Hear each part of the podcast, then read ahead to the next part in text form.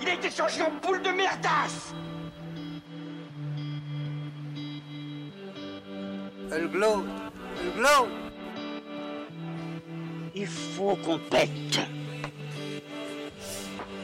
Alors moi, il m'épate, il m'épate, il m'épate, il m'épate Et on lui pèlera le son comme au bailli du Limousin. On a vendu un beau matin.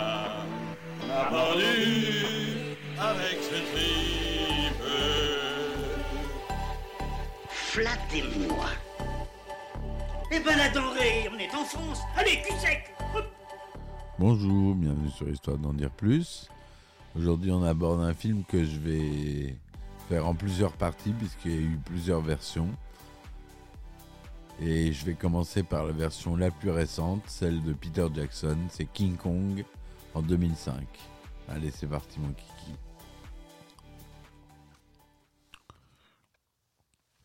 Ah oui, comme je disais, donc, euh, je vais aborder les trois films, celui de 1933, celui de 1976 et celui de 2005, qui ont tous trois, contribué beaucoup aux effets spéciaux. Et donc, euh, c'est important euh, que j'en parle. Voilà. Donc, euh, King Kong, c'est un film américano-néo-zélandais réalisé coproduit et coécrit par Peter Jackson, sorti en 2005. Il est une reprise du film de 1933, donc c'est la version de 33 qui reprend, du même nom.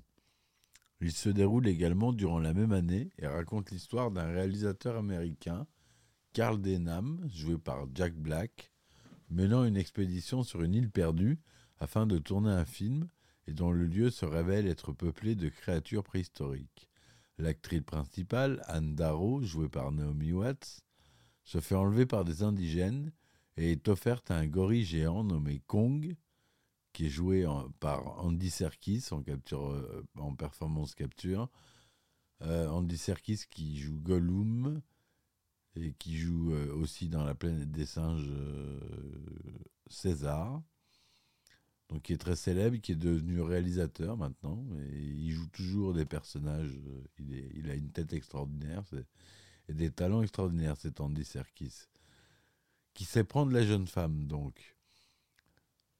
Le scénariste du film, Den de Denham, Jack Driscoll, joué par Adrian Brody, va alors tenter de la sauver.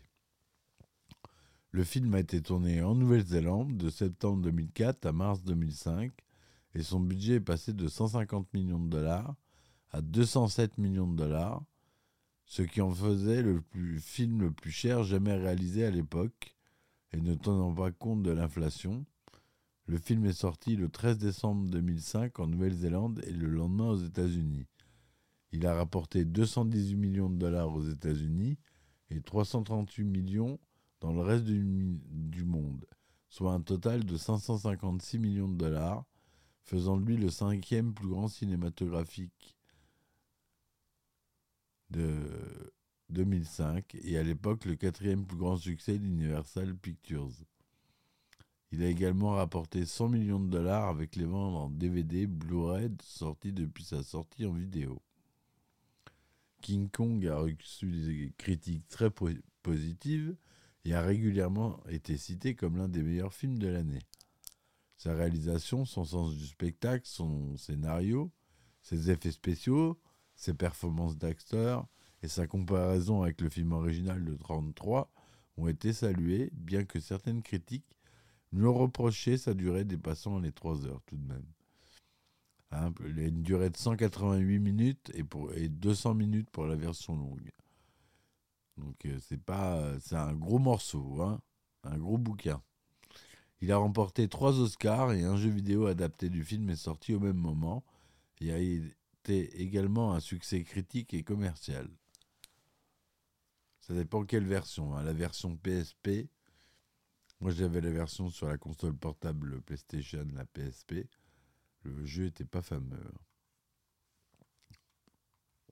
Le film de 1933, c'est Marianne C. Cooper et Ernest B. Schoedsack. On verra plus tard quand je ferai l'épisode sur le, le film de 33. On va faire euh, à l'envers, c'est-à-dire du plus jeune au plus vieux. Et donc voilà. Le synopsis détaillé. Dans les années 1930, à New York, lors de la Grande Dépression, Anne Darrow, une jeune comédienne de vaudeville, se retrouve au chômage après la fermeture de son théâtre. Parallèlement, un réalisateur ambitieux et aux méthodes parfois peu légales, Carl Denham envisage de tourner un film d'aventure sur une île légendaire située dans l'océan Indien. Après être entré en possession d'une carte mentionnant son existence, mais les producteurs insatisfaits des premières prises de vue et du coup engendrées décident d'annuler la production. Carl décide alors de fuir en volant les bobines de film et charge son jeune assistant Preston de préparer le départ le soir même. Mais Preston lui annonce que l'actrice qui devait tenir le rôle a quitté l'équipe au dernier moment. Carl se dépêche alors de trouver une actrice correspondant à ses attentes avant ce soir. Ayant remarqué Anne qui cherchait du travail, Carl intervient à temps alors qu'un épicier la prend la main dans le sac en train de voler une pomme.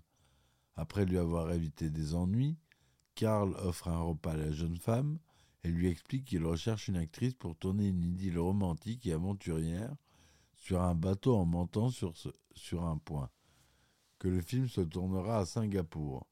Au début, Anne refuse, mais lorsque Carl annonce que le scénario sera écrit par Jack Driscoll, un auteur de pièces de théâtre connu que Cannes admire par-dessus tout, elle, accepte le rôle.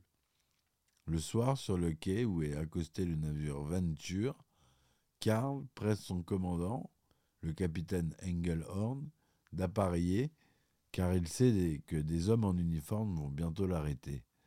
Anne, inquiète, embarque finalement avec le reste de l'équipe, y compris le narcissiste Bruce Baxter, le comédien du film. Carl retrouve Jack Driscoll sur le navire pour qu'il lui remette le script, mais il est fait qu'une une ébauche. Il insiste pour que Jack l'accompagne pour ce tournage. Ce dernier est cependant pressé de partir, mais Carl lui annonce qu'il va le payer, chose qu'il ne fait jamais, et fait exprès de s'embrouiller dans les chiffres en rédigeant le chèque alors que le navire est sur le point de larguer les amarres. Jack tente tout même de quitter le bateau, mais trop tard. Le Venture a déjà quitté le port au moment même où les producteurs et la police arrivent sur le quai. Faute de place, Jack est alors obligé de dormir dans une des cages d'animaux dans la cale et, et découvre des bouteilles de chloroforme et comprend que le bateau capture des animaux exotiques pour les revendre. Un jeune matelot, Jimmy, lui porte son repas et en profite pour lui voler son stylo. Intervient alors Hayes, le second du navire, qui raconte qu'il a trouvé ce garçon quatre ans auparavant dans une des cages, avec le poignet cassé et à l'état sauvage. Hayes est devenu alors un peu son mentor. Le lendemain, Carl présente Anne à l'équipe du film. Mike, le preneur de son, Herb, le caméraman, et Jack Driscoll. Jack et Anne apprennent à se connaître et une idylle commence à naître en eux. Alors que Jack continue d'écrire le scénario avec Carl dans la cale, celui-ci annonce sa véritable destination. L'île du crâne, un endroit primitif jamais exploré où il compte tourner des scènes pour les montrer au monde entier. Le jeune Jimmy a cependant surpris la conversation. Sur le bateau, le tournage commence alors que les acteurs Bruce Baxter et Anne Darrow à proximité des côtes indonésiennes. Le bateau infléchit sa route au sud-ouest, mais le capitaine Engelhorn est inquiet car Karl le mène à un endroit en dehors de toute zone maritime connue. Mais Karl est prêt à tout, prêt à tout et surtout y mettre le prix. Un soir, en pleine discussion, Carl et Preston sont interrompus par Hayes, Jimmy et le Kisto Lumpy qui ont compris que Singapour n'est pas le vrai but de leur voyage. Carl leur dit alors la vérité. Hayes et Lumpy racontent alors qu'il y a sept ans, ils ont repêché un naufragé au milieu de l'océan. Cet homme et son bateau s'étaient échoués sur une île cachée dans le brouillard à l'ouest de Sumatra, avec une gigantesque muraille derrière laquelle vivait une créature gigantesque, mi-homme, mi-animal. Le lendemain, l'homme s'était suicidé. Cette histoire n'impressionne cependant pas Karl, qui compte bien poursuivre son objectif malgré tous ses avertissements. Une nuit, le capitaine Engelhorn reçoit un télégramme, l'ordre d'accoster, car Karl est sur le coup d'un mandat d'arrêt. Il supplie le commandant de lui donner plus de temps, mais Engelhorn veut que Karl quitte son navire au plus vite. Cependant, le bâtiment commence à traverser un épais nuage de brouillard et le compas devient fou. Arrivé au vu des falaises, le commandant tente de lui faire demi-tour pour éviter la collision, mais le bateau est bientôt cerné par des dizaines de rochers avant de finalement s'échouer au petit matin sur l'un d'eux en forme de crâne. Involontairement, ils ont trouvé la fameuse île. Tandis que l'équipage tente de déséchouer le navire, Carl, Jack, Anne, Bruce, Herb, Mike, Preston et trois membres de l'équipage accostent sans autorisation sur l'île et découvrent l'immense muraille et un village de pierre qui semble abandonné. Ils trouvent une petite fille indigène, des femmes et des vieillards apeurés quand soudain Mike est tué d'un coup de lance avant qu'un hurlement animal se fasse entendre de l'autre côté du mur. Le petit groupe est ensuite attaqué par les hommes du village. Jack est assommé, Baxter, Preston et Anne neutralisés, et le crâne d'un des marins est fracassé par le coup de masse d'un bourreau. Les indigènes sont intrigués par la beauté d'Anne, en particulier une vieille chamane qui la désigne et répète une phrase terminant par le mot Kong. Karl est en passe de subir le même sort que le marin lorsque Engelhorn, en colère, et ses hommes débarquent armés pour les sauver. Tous retournent sur le Venture et essayent de repartir le soir au plus vite en dégageant le navire du rocher. Mais un indigène s'infiltre sur le bateau et kidnappe Anne. Jack trouve un collier laissé accidentellement par l'indigène et découvre la cabine d'Anne, mise sans dessus-dessous, ainsi que le corps poignardé et sans vie d'un homme d'équipage. Le bateau réussit à se dégager pour prendre large sous les hurrahs de l'équipe, tandis qu'Anne est ramenée sur l'île par les sauvages. Jack donne l'alerte et des embarcations sont mises à l'eau pour secourir la jeune femme. Anne est trémée, puis soumise à des incantations de la vieille chamane devant une foule déchaînée. Elle est ensuite attachée à des poteaux sur un pont levant et placée de l'autre côté de la muraille. Les indigènes illuminent le mur dans un vacarme festif. Ils crient le mot Kong. Alors que l'équipage débarque au village, des indigènes en tirent des coups de feu. Un immense gorille arrive et kidnappe Anne.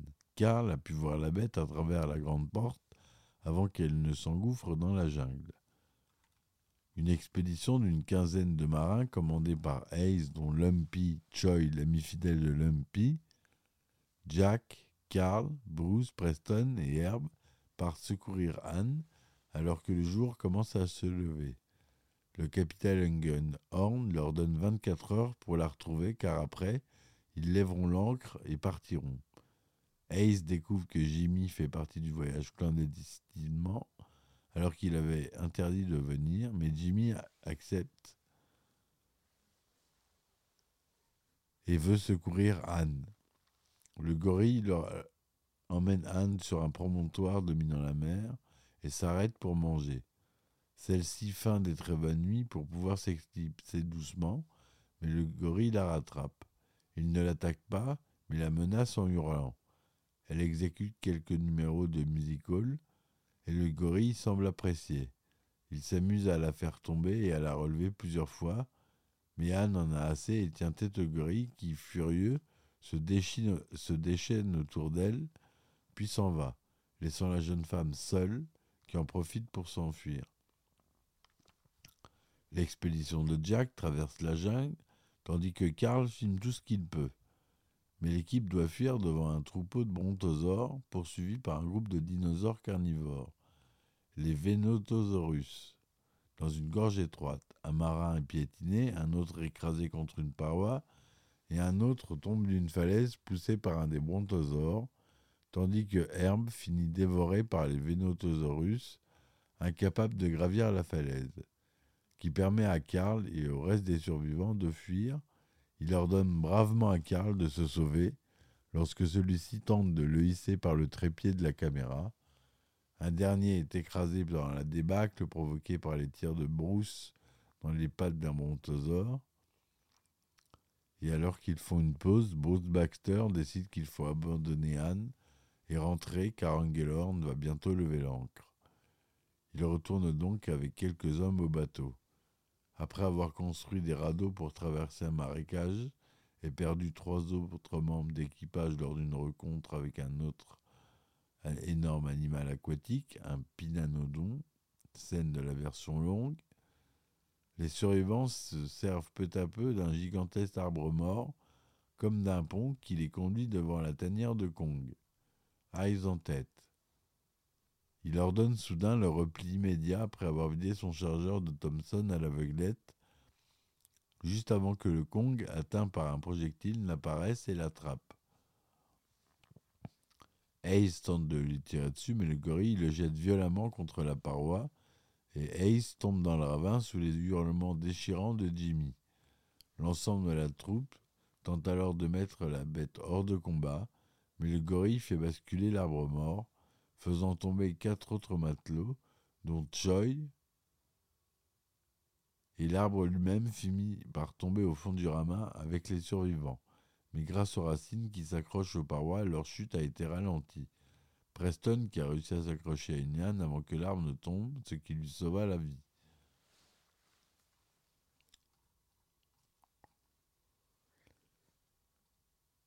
Anne tente également de franchir la jungle, mais se retrouve à la merci d'un Vastosaurus rex qui la prend en chasse.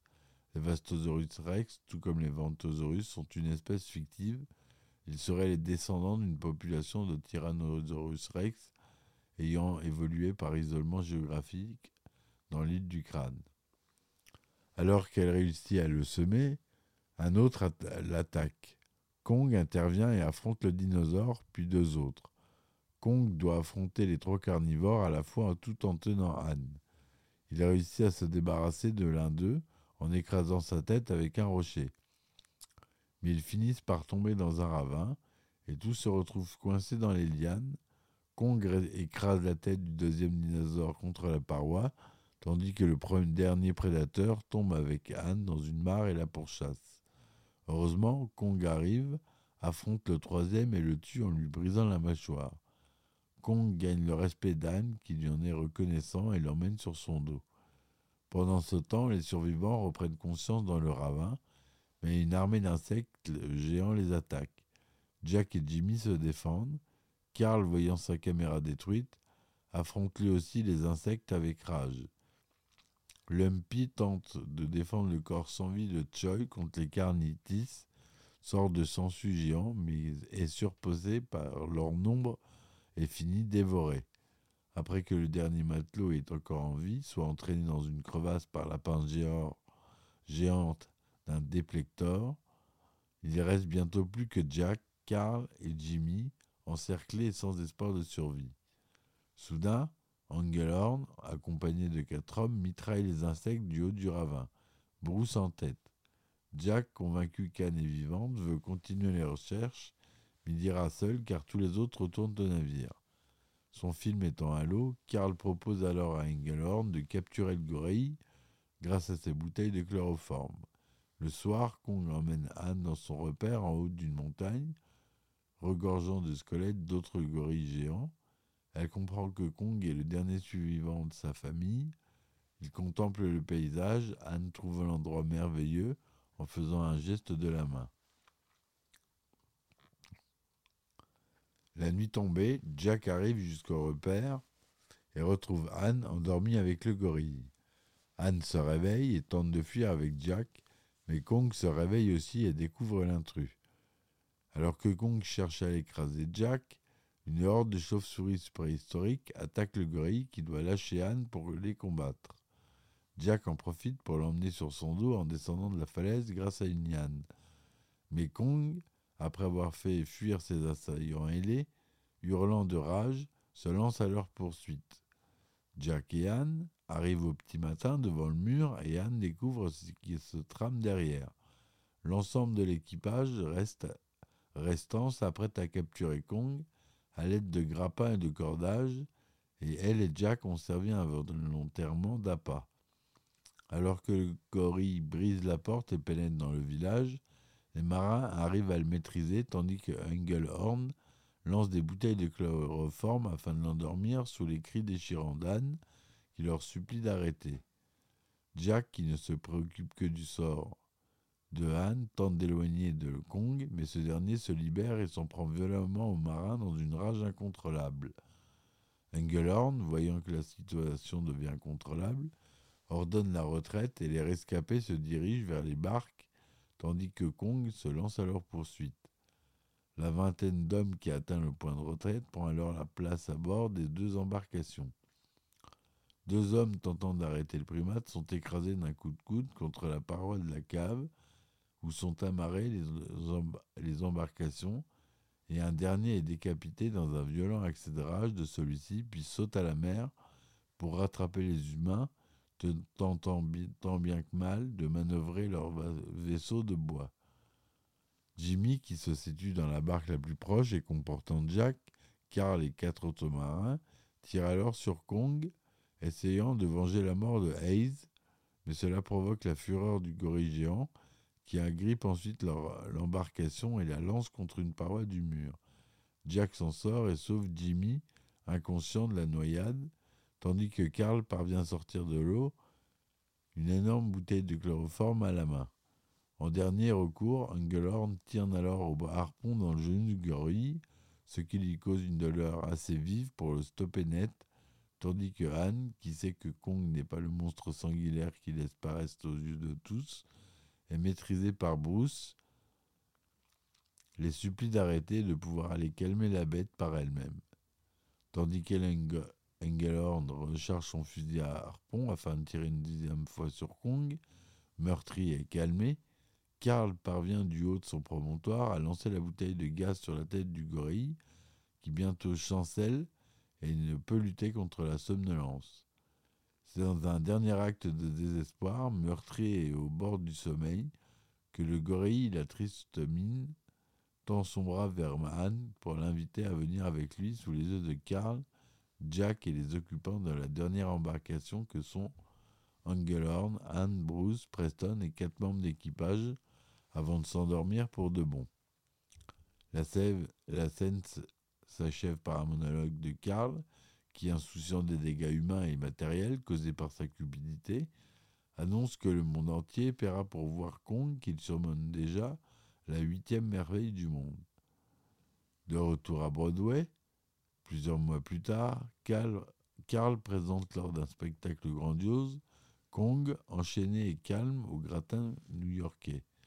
La mise en scène montre des acteurs déguisés en indigènes avec une actrice jouant le rôle d'Anne et Bruce Baxter se décrit comme le sauveur de la belle.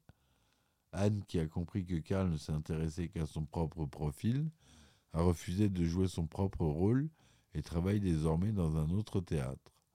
Kong, voyant que cette comédienne n'est pas Anne, commence à grogner et tente de se libérer devant un public de plus en plus séduit. Jack arrive dans la salle au moment où Kong réussit à se libérer devant un public maintenant effrayé qui fuit la salle. Kong se retrouve dans la rue en liberté, semant le chaos et tente de chercher Anne. Plusieurs rues plus loin, cette dernière entend des sirènes et apercevant des véhicules militaires, tente également de retrouver le gorille. Jack essaye d'attirer de l'attention sur lui avec une voiture pour éloigner l'animal de la foule. Une tactique payante puisque Kong, puisque Kong, furieux, se lance à la poursuite à travers des rues de New York. Après l'avoir rattrapé, Anne apparaît devant lui et parvient à calmer l'animal. Tous deux heureux de se retrouver, il l'emmène à Central Park, sur un lac gelé où Kong s'amuse à patiner jusqu'à ce que les militaires arrivent et ouvrent le feu sur le gorille qui fuit. Anne en main. Il grimpe sur le haut des immeubles pour se mettre à l'abri, puis finit par escalader le point le plus haut de New York, l'Empire State Building. Arrivé en haut, il contemple le paysage et Kong reproduit le geste identique d'Anne sur l'île, montrant l'humanité de l'animal, Mais une escadrille de six avions de combat arrive et vole autour du building. Kong comprend alors la menace et grimpe tout en haut de la tour pour se défendre, laissant Anne derrière pour qu'elle soit épargnée. L'escadrille ouvre le feu sur Kong qui tente de les attraper, mais les avions sont trop rapides pour lui. Il réussit finalement à prendre l'ascenseur, à détruire l'aile d'un avion qui s'approchait trop près et qui tombe dans le vide. Anne tente de rejoindre Kong au sommet avec une échelle, tandis que Jack prend l'ascenseur dans l'Empire State Building pour arriver jusqu'à elle. Le combat continue toujours entre les avions et Kong, mais Anne se retrouve en, danger quand les balles touchent l'échelle qui se décroche. Kong réussit à l'attraper à temps et à la mettre à l'abri quand on lui tire dessus à nouveau.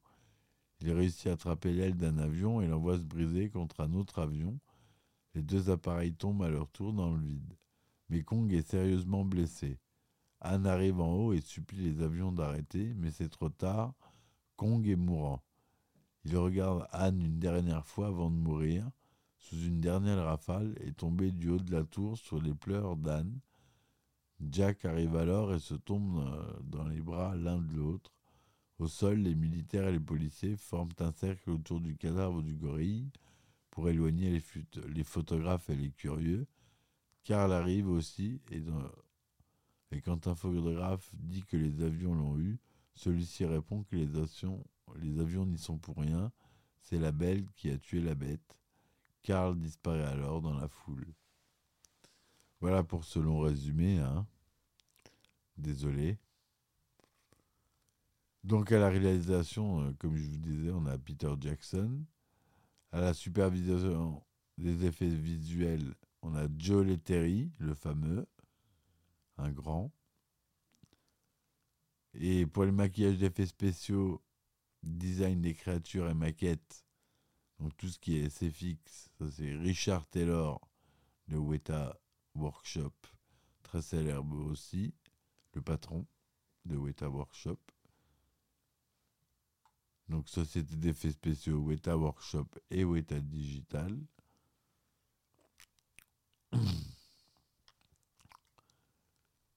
Il a été filmé en couleur Technicolor, 2.35e, son SDDS Dolby Digital EX et DTS 35 mm Kodak. Il est sorti le 5 décembre en première décembre 2005 à New York et le 14 décembre 2005 sur le reste du territoire. Et en France, le 10 décembre 2005 en première à Paris et le 14 décembre 2005 sur le reste du territoire. Le film est une reprise explicite et fidèle du King Kong sorti en 1933 de Marianne C. Cooper et Ernest B. Schoedsack.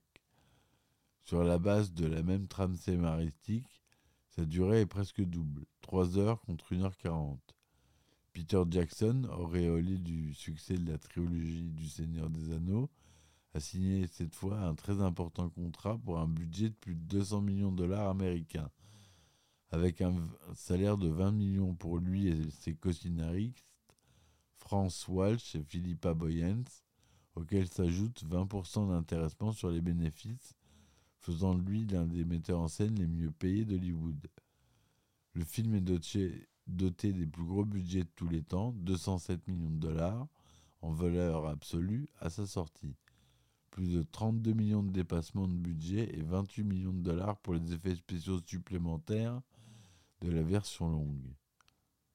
Rien que pour les effets spéciaux de la version longue, ça coûte 28 millions de dollars.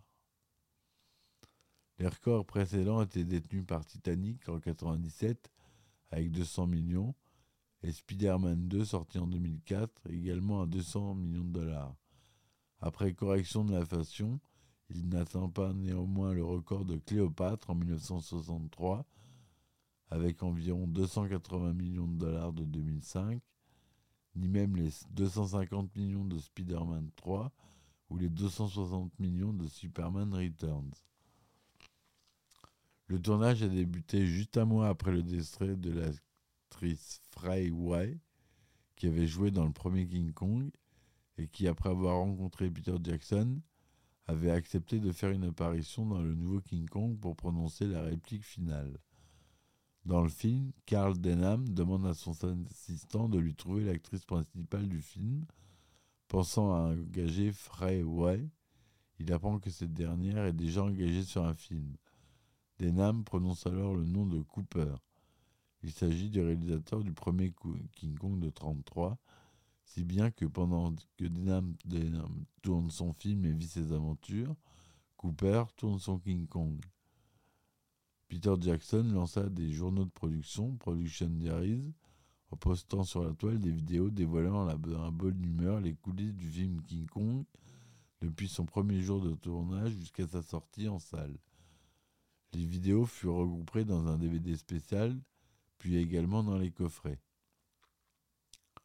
Le compositeur Howard Shore avait écrit et enregistré une bonne partie de la bande originale du film, mais peu avant sa sortie, à la suite de divergences artistiques avec le cinéaste, d'un commun accord, ils décidèrent qu'il était préférable que James Newton Howard prenne le relais. Ce dernier eut moins de deux mois pour écrire et enregistrer une partition totalement nouvelle.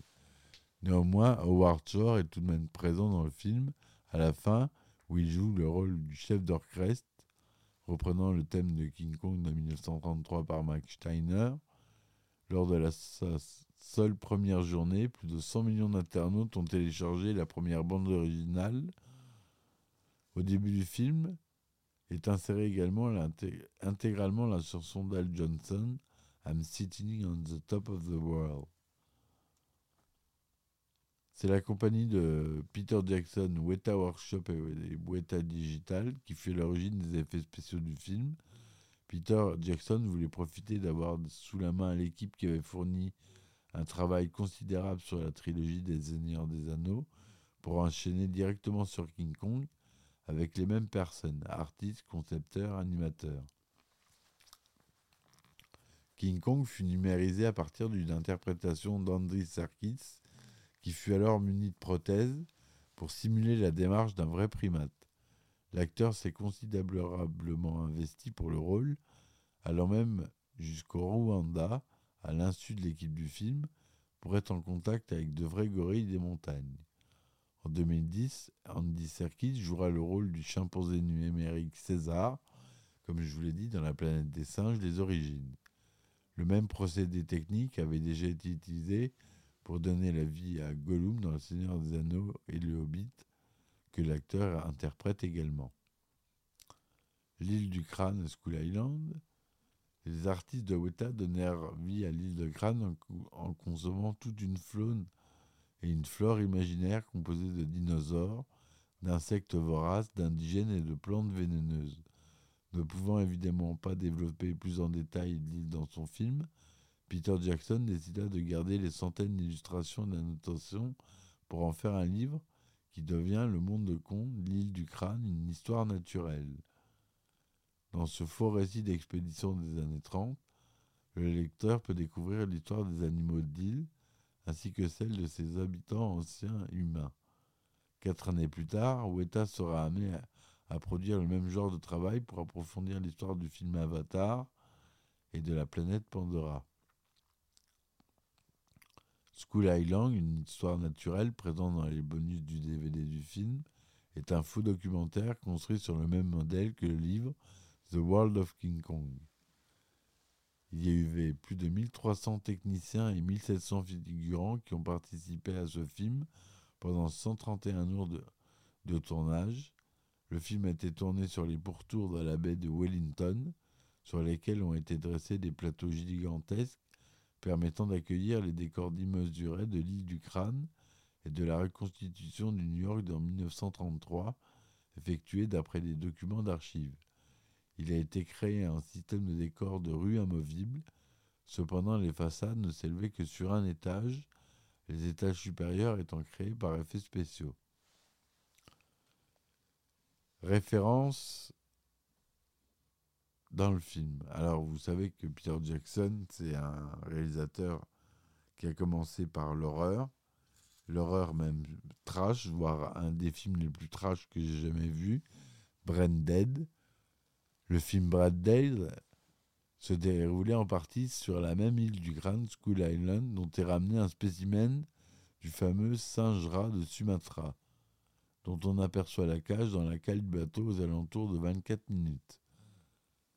Donc c'est référence au film de Branded, réalisé par Peter Jackson dans les années 80.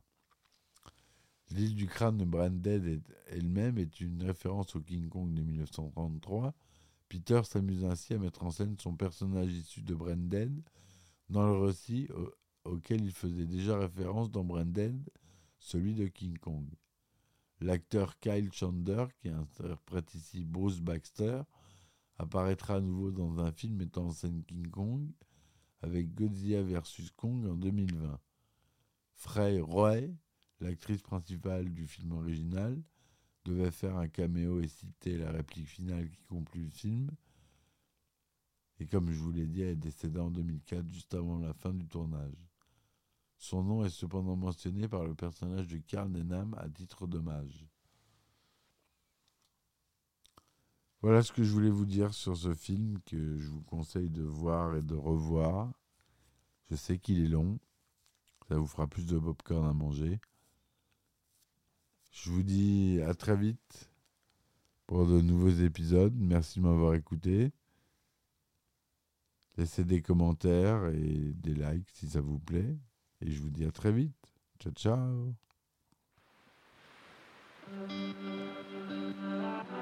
Il a été changé en boule de merdasse Elle glow, elle glow. Il faut qu'on pète. Alors moi, il m'épate, il m'épate, il m'épate, il m'épate.